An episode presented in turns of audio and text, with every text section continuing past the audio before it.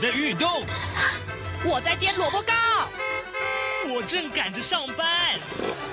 哦，我要赶着去上课啦。这个时候，我们都在听夏志平制作主持的《早安台湾》。早安台湾带给你最热门的时事访谈，最感动的人物专访，最直接的民意表达。对，让我们一起收听《早安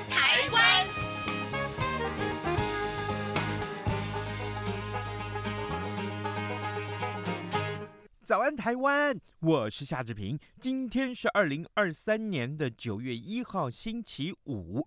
在今天呢，呃，早安现场这个单元里面，志平为您探讨这个话题呀、啊。呃，最近呢，总统大选的这个热门话题就是巴士量表。呃，巴士量表是什么呢？呃，提到家里面有需要照顾的长者或失能者啊，巴士量表其实是一个非常重要的关键啊。待会儿我们会为您来连。线访问消费者文教基金会的名誉董事长程仁弘，我们请呃程董事长在节目中跟大家一块来聊聊，呃，巴士量表是怎么回事？还有呢，它需要什么样子的一个放宽啊？对于很多有这样需求的民众来讲，才是能够满足他们。好，待会儿我们来跟呃董事长连线。那么在跟董事长连线之前，志平有一点点的时间来跟大家说一说各平面媒体上面头版头条讯息。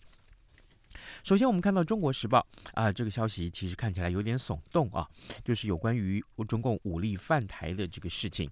我们来看看内文呐、呃，在野党把这个二零二四总统大选啊定调为和平跟战争的选择，那么被执政的民进党呃驳斥为这是贩卖恐惧啊。那依照国防部一百一十二年中共军力报告书的研判呢，大陆的国家主席习近平将会在二零二三到二零二八的第三任期内啊，推动解决台湾问题的进程。那么，中共犯台的可能性，还有军事冲突的风险是增高的。由国防部示警以及明年国防的支出创下新高来看。那么，二零二四大选呢、的确是两岸趋向和平或者是战争的分水岭。这是中国时报为您所关注的话题，在头版头条的位置上。那同样跟这个话题有点相关，自由时报把它放在头版头条，就是呃，美国对台湾的军事融资。我们过去看到的都是对台军售啊，那么现在是融资这件事情。我们来看看内文。美国拜登政府呢，八月三十号首次啊，根据外国军事融资来提供了这个台湾八千万美元，这个大概是二十五亿新台币的军备援助，强化台湾自我防卫能力。这是美国首次啊，对台湾使用，通常是用在协助主权独立国家的外国军事融资计划。美国的国务院三十号知会了国会啊。那指出呢，呃，这些个军备将会透过联合跟综合防御力，强化台湾自我防卫能力，并且呢，提升海域意识跟海上安全能力。美联社也指出，呃，当中并没有列出由这个所谓的外国军事融资的计划支付的这个具体军备项目，但是呢，可能包括了呃防空跟海岸防卫系统。装甲车啊，步兵战车、无人机、飞弹啊，网络防御以及先进通讯设备等等。联邦众议院外交委员会的主席麦考尔他声明说：“呃，乐见拜登政府啊，将于。”啊，呃，呃，这个呃，终于啊，终于向台湾提供了这样的一个融资计划。那么，呃，进一步的落实台湾增强的韧性法。那么，这些个武器将不止助于有助于这个台湾嗯，并且保护这个区域其他民主国家，也强化美国的贺阻态势，并且确保呃我国的这个国安不受呃越加挑衅的这个中共威胁。好，这是自由时报为您关注的话题。联合报为您关注的，这是一个进口蛋的一个问题啊，就是各位还记得今年年初的那个蛋荒吗？啊，但但是现在发现有一家公司啊，奇怪，它进口的这个蛋啊，啊超过所有进口蛋总量的六成，这件事情有点奇怪。怎么奇怪呢？因为这个公司啊是一个艺人公司，只有一个人。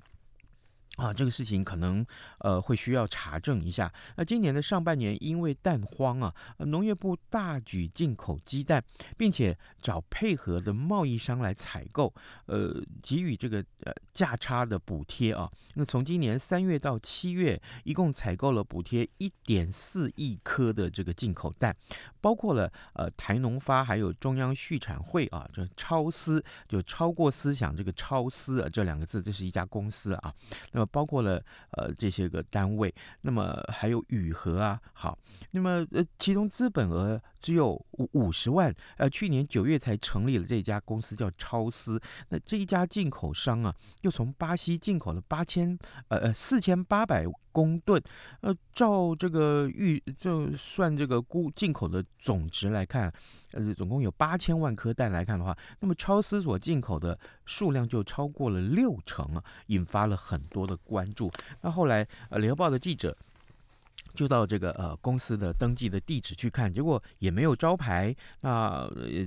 董事长啊，也跟这个呃里面所的登记的人大概只有一个人，好，所以他们就怀疑说，其实这是一人公司。那为什么呃只有一个人的公司，而且资本只有五十万，可以得到这个补助案呢？这就是联合报所质疑的重点。现在的时间是早晨七点零六分三十八秒，我们先进一段广告啊，广告过后马上来跟董事长连线喽。老爸早啊！哎，起床啦！今天吃什么啊？哦，今天啊，我们来吃吐司加火腿蛋啊。嗯，好香哦！哎，爸，你在听什么啊？哦，我啊，在听中央广播电台的节目《早安台湾》啊。我平常最喜欢听夏志平主持的访谈了。哦，这个节目都在讲什么啊？新闻跟热门时事话题啊。哎，还有啊，报新闻而已哦，好无聊哦。哎哎，耐心听我说完嘛。早安台湾的节目内容不只是这样哦，除了每天最新的新闻内容，还会邀请各界的专业人士、学者来分享他们的见解哦。我只要一边听这个节目，一边做早餐，就能够了解好多事情哎。哇，那我也要听，在哪个平台可以听到啊？在每个礼拜一到每个礼拜五的早上七点到七点半，就能够在中央广播电台的官网上面收听到喽。哦，对了。在 Sound On、Spotify 这一些 Podcast 的平台上面也能够听得到哦。哇哦，老爸你很潮哎！对呀、啊，Podcast 上面就能听到，也太方便了吧？哎，什么味道啊？哦，老爸，我的早餐烧焦了啦！早安，台湾，你正吃着什么样的早餐？吐司加火腿蛋，咬一口，然后收听中央广播电台。早安现场，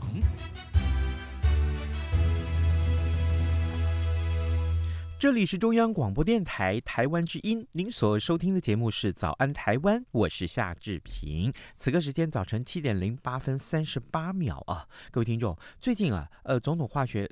从总统大选的这个话题啊，特别特别的受到瞩目啊，就是国民党的这个总统参选人侯友谊，他提出了社会福利的政见了。那么他说，八十岁以上的长者是不需要巴氏量表就可以直接申请看护的移工。那劳动部说呢，其实这还是有待商榷啊，但是呢会持续检讨申请的相关条件。那卫福部啊也回应啊，因为这是两个相关的部会，他说。嗯，他只是负责评估，但是不放不不反对放宽。呃，到底啊，呃，什么是巴士量表？那民众对于申请看护的需要有多么的急迫呢？好，这个时候我们为您连线访问消费者文教基金会的名誉董事长程仁弘。我们请董事长为听众解说，当前啊申请看护的这个流程跟制度有没有哪些可以改善和提升的空间啊？董事长早安。呃，夏主持人，中央广播电台的所有听众朋友，大家早安。是，谢谢，谢谢董事长一早接受我们的访问，辛苦您了，董事长。哎，对我，我我们先请董事长为听众解说一下啊，简单的解说一下什么是巴氏量表啊？哎，什么情况之下需要巴氏量表？好的，呃，巴氏量表是一个由医疗团队啊来评估。啊患者在日常生活它功能的一个评估量表。这个量表啊，评估的项目啊有四个项目，包含啊吃饭进食是不是能够自己啊来吃饭喝汤。第二个呢，移位，你现在比如说躺在床上，是不是可以自行坐起来？那么由床呢？移动到啊椅子啊，那么就是移位的状况。第三呢，要评估个人呢非常重要卫生的状况，是不是可以啊自行刷牙、洗脸啊，或是刮胡子啊，个人卫生的啊维持。第四哦，就是啊洗手间上洗手间，是不是能够自行上下马桶？哎，上完以后使用卫生纸来清洁啊。那么第五啊，哎。每天啊，洗澡的状况是不是需要人的帮忙，还是自己哎能够洗澡？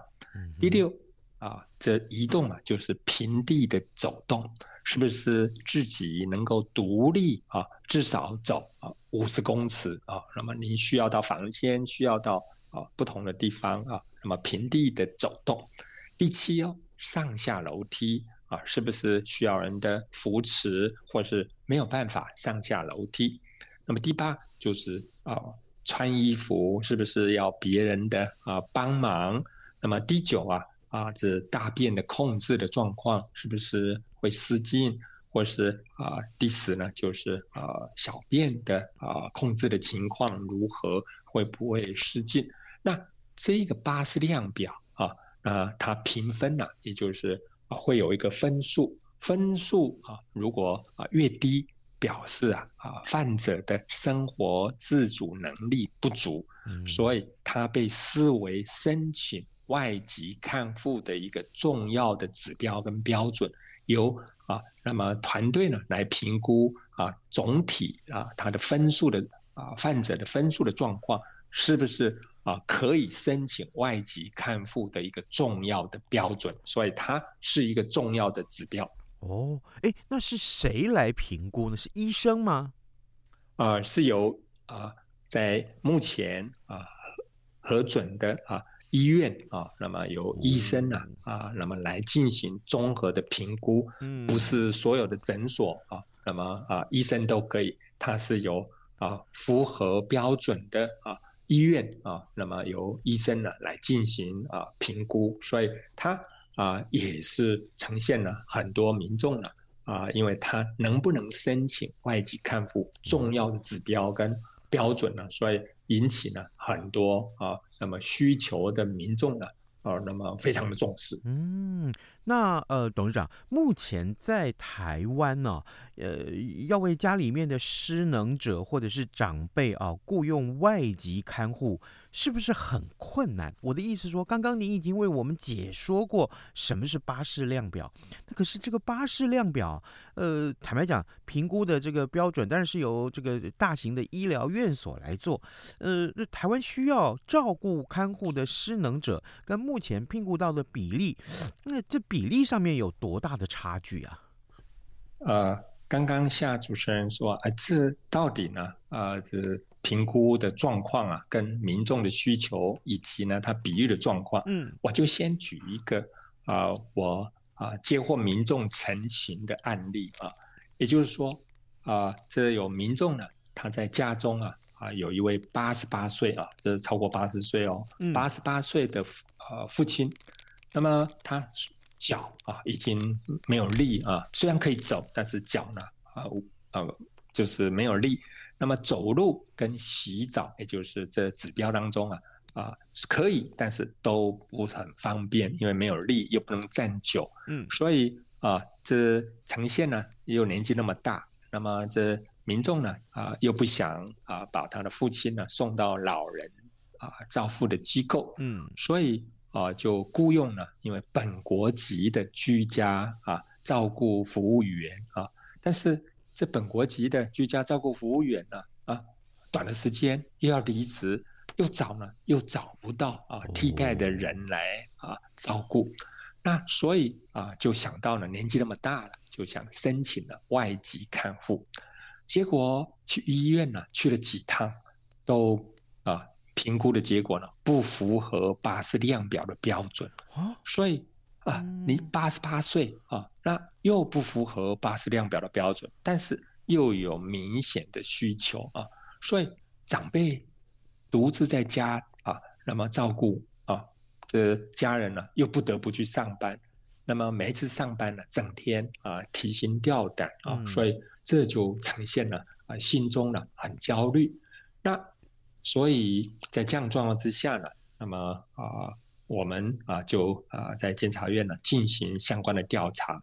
那事实上呢，我们国内哦，在民国八十二年已经成为高龄化的社会。嗯。那从九十二年啊以来啊，取得啊国内的啊照顾服务员受训哦，那么以后呢啊，他符合标准，有发了结业的证书。也就是他能够啊进行呢啊这种啊居家的啊照顾，那啊当时我们统计呢啊有九万八千九百一十八人，那么当然他有资格啊训练后呢啊，但是更重要的有这个资格有没有留在照顾服务的产业呢啊继续服务，还是只取的这个啊资格证书？我们调查结果呢发现了。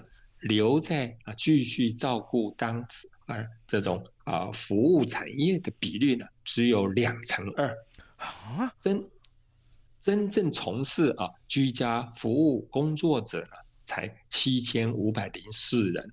那当时哦啊，在卫福部哦，当时呢啊就推估哦，在啊一百零六年的时候啊，八十岁以上的老人哦，而且呢是失能的人口数。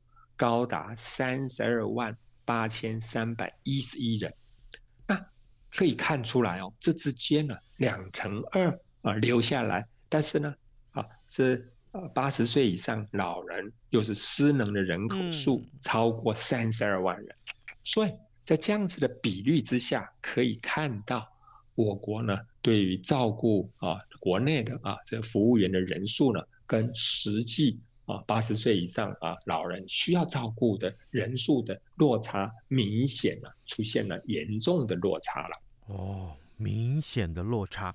好，呃，各位听众，今天早上志平为您连线访问消费者文教基金会的名誉董事长程仁弘。我们请程董事长在节目中，除了先跟大家解说，可能呃提到这件事情，就是家里面有失能者或者是这个长者啊，他们需要照顾啊，可能呃你要去聘用外籍移工来照顾他们的时候，都要先经过巴士量表这一关，但是。但是巴士量表的这个整个评估的这个分数，好啊、呃，怎么去评估啊、呃？其实很复杂。另外一个呢，呃，就是如果你就算真正啊评估过了啊，你真正要去呃这个聘雇外籍义工的时候，却又看到了说，好像外籍义工是很缺乏的。这还包括了呃，不光是外籍义工啊，台湾有很多的民众也受训，可以有这个照护的这个资格，但是。但是真正留下来在这个产业里面的工作者，却又是少之又少，这比例啊非常的悬殊啊。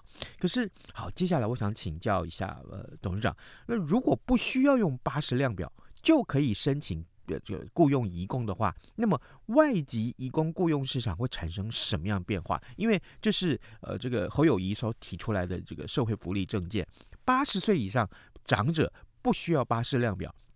嗯，这么也就是说，这样来说，那是很很顺利就可以聘雇到喽。那对于外籍移工市场有有什么样的变化？呃，事实上呢，呃，这样子的呃政策提出来以后啊、呃，我们接到了很多民众的啊、呃、反应呢，嗯啊、呃、都非常好啊。嗯嗯。也就是说，确实啊、呃，在现有的巴士量表，那么确实有值得检讨的地方。嗯。那么像刚刚啊。呃我们提到的案例，这家中呢，八十八岁的长者竟然通不过了八十量表。嗯，那有人说，哎，他呢也能够走啊，啊，行动自如啊。嗯，但是啊，我们民间有一句俗话啊，六十岁的时候啊，啊，我们身体的状况一年呢，啊，就不如一年了。嗯，七十岁的时候啊，哎，一季不如一季；八十岁的时候啊，一个月不如一个月。那么所以跟着年纪增长啊，老化的速度越来越快哦。嗯，老化最严重的问题是什么呢？就是肌肉减少跟骨质疏松。那老人最怕跌倒、骨折，有些一躺下来就没有办法站起来，生活没有办法啊自理。所以八十岁以上的长者，那么啊，事实上由家人跟自己可以衡量评估。那么，并不是所有八十岁的老人啊都会申请，因为他也需要评估自己的一个状况。那有需要啊，他事实上呢啊，他可以啊，如果能够不需要巴氏量表啊，可以透过申请外籍移工啊，这是很多啊民众的啊，那么一个啊认为非常好的贴近他们心声的一个证件。那当然。啊，对于现有啊，那么是不是会有啊什么影响？嗯，那么因为申请外劳的啊看护呢，那么啊，事实上啊，在以往啊，政府呢啊呈现了巴氏量表的啊管制呢，嗯，但是很多民众说，这啊，请了外籍看护，事实上是民众自己要付钱，嗯，不是政府有补助啊，那么免费的。所以这么严格，是自己啊，那么也就是啊，那么我请啊，那么家中啊，那么自己负负担的，只是透过政府核准以后才可以啊请。所以啊，第一个费用是啊，那么啊家属自己啊负担的啊，有需要啊，那么当然他啊才会申请。那在现有的啊在啊状况之下呢，那么当然。啊，就会让民众呢啊更加的方便，但是在现有的啊有一些的啊流程方面呢，那么也有民众反映哦，嗯，申请了外人外劳的看护，但是呢后来外劳跑了，嗯。啊，那么啊雇主反而成为受害者哦，也就是三个月哦，外劳跑了以后三个月呢不能够再申请外劳来替补，这又是另外一种呢。啊，变相的惩罚雇主，啊是不合理，因为外劳逃跑，那么啊，你说把这个责任是给雇主的责任，是雇主没有看好，但是呢，啊，这不可能把他完全关到家里面了啊，所以啊，他假日都啊自由的可以啊出去了啊，那么他跑了，当然这原因有很多种啊，这个是政府该查气跟重罚的啊，也就是说这种。啊，逃跑以后，这种啊，就是地下的啊，违法的外劳啊，从事各种不同的工作，抓到啊，更要重罚。所以，这在另外机制面的问题，不能够啊变相惩罚雇主，说你三个月呢啊不能够申请啊外劳来替补，那这三个月又产生很大的问题了啊。所以这一连串。啊，引发出我们现在老年化的人口越来越多，相关的照护呢，更是个周延的配套措施。了解。好，这个时候我们也跟呃董事长借用大概三十秒的时间，因为董事长刚刚提到了就是有关于呃这个申请啊，就是外籍移工来作为看护的时候，其实有一些限制啊，这些限制呃，在我们的这两天这个话题很热门的时候，行政院长陈建仁昨天也做出了回应，正好这个回应啊，今天也放在自由时报的头版上面，我简单跟大家呃转述一下这个这个回应，呃，当然呃就是国民党。的这个呃总统参选人侯友侯友谊提出来的这个构想啊之后，那七十岁啊呃包括了八十岁以上的长者，还有七十就是七十九岁患有呃癌症二级以上的这个呃长者是需要他就取消巴士量表，可以直接申请外籍看护工。那行政院长陈建仁啊，他在院会里面就只是说放宽家庭看护移工的申请门槛，呃，扩大照顾啊，呃，除了这个巴士量表之外啊，还需要再研议多元认定方式，希望呢，呃，让这个有需要的民众都能够申请到家庭看护移工。那呃，这个行政院又进一步解释说，呃，这个政府已经实施了长照二点零计划，呃，进行社区长照跟这呃就住宿型的这个长照，但是呢，仍然有家庭需要这家庭看护工呃这这移工的这个协助。那未来政府呃会持续啊简政便民，呃扩大照顾原则，放宽申请的门槛，做好社会的沟通。当然，两个相关的部会就是刚刚我们所提到的部会啊，都会啊持续来检讨这件事情。所以呃这个我们还有一点点时间，董事长，我我想继续来请教您。所以更重要的是，我们现在来看这个巴士量表。那未来啊，这个所有雇佣外籍移工的这个制度也好，流程也好，是不是还是会有一些检讨修正的空间呢？呃，确实啊，巴士量表有它的功能，但是呢，啊，要因地制宜，嗯，啊，要随时的修正，嗯。那么啊，刚刚夏主持人特别提到的，啊，昨天啊，行政院院长呢，那么提出了一个检讨。尤其最后的一个重点呢，就是让有需要的民众呢能够申请啊，那么到他啊能够啊外劳看护的需求啊，那么这就是苦民所苦，知道民众的需求所在，所以现有政策要及时的调整。虽然现在有长照二点零，但是呢，它的服务的时间呢啊，它是。啊，有固定的地点啊，或是在家里来，他有固定的时间啊。另外呢，啊，虽然政府有一些的补助，但是呢，啊，时间少啊，有经费少的一个啊困境，所以真正民众有需要比较长时间的，像啊外劳看护，那么透过呢啊这种巴氏量表的啊修正简化呢。那么真正符合民众的需求，嗯，我们觉得这是肯定的一个啊改革方向。嗯哼，好，这个当然呃，我们也希望啊，这个相关的部会可以赶快就呃陈院长的这个指示啊，可以来改进到底啊相关的流程可以怎么去修正？因为啊，我知道呃，就比如说真正如果说呃这个需要这个呃看护义工，但是你可能很多的民众要需要到医院里面去跟这个医院打交道。那医院哈谨守这些规定，但是他们没有错，我们必须这样子讲。可是呢，呃，这个真的需要照顾，但是却又没有办法满足巴氏量表，就不符合巴氏量表的这个相关规定的时候，怎么办？我相信这是很多家庭的苦啊！我我也这个我们也看到，就是很多的呃相关，不管是侯友谊也讲也好，或是陈建人也好啊、呃，其实他们都注意到这些相关的工这个呃需求。我们也谢谢今天早上我们的受访者，这是消费者文教基金会名誉董事长陈仁红接受我们的访问所提出来的一些观点。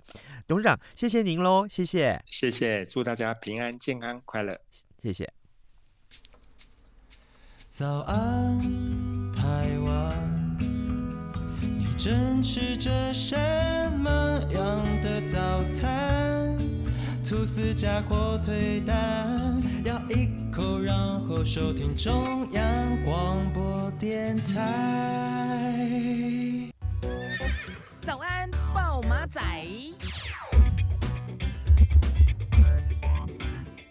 好，我们还有一点点时间来看看其他重要的新闻。各位，这个 AI 最近是热门的话题，对不对？那么 AI 可以帮你做很多的事情。那很多的这个民众就在想，听众朋友就在想说，那 AI 可不可以帮公务员写公文？公文真的很难写，这个我我必须承认啊，我对我对写公文非常的这个没有办法去去达成这个目标。那现在啊，昨天这个新闻告诉我们说，行政院的院会昨天拍板了。那行政院跟所属的机关呢，使用生成式的 AI 参考的这个指引呢，呃，即日起开放公务部门使用生成式 AI，也就是所谓人工部会。但是，机密文书应该由业务承办人亲自撰写，禁止使用生成式的 AI。此外，不得向生成式 AI 提供涉及公务应该要保密、个人以及未经机关同意公开的资讯。好，这件事情告诉我们，呵呵，你不要用 AI 来写公文，好吗？啊，这是非常有趣的话题啊。好，今天节目时间也差不多到了，礼拜五啊，祝大家有愉快的周末，好不好？咱们下个礼拜一再见喽，拜拜。加上的水果，Bagel 或 Iced Tea，你选一样，能让你醒一醒。反正过了十二点，好多一样被丢弃。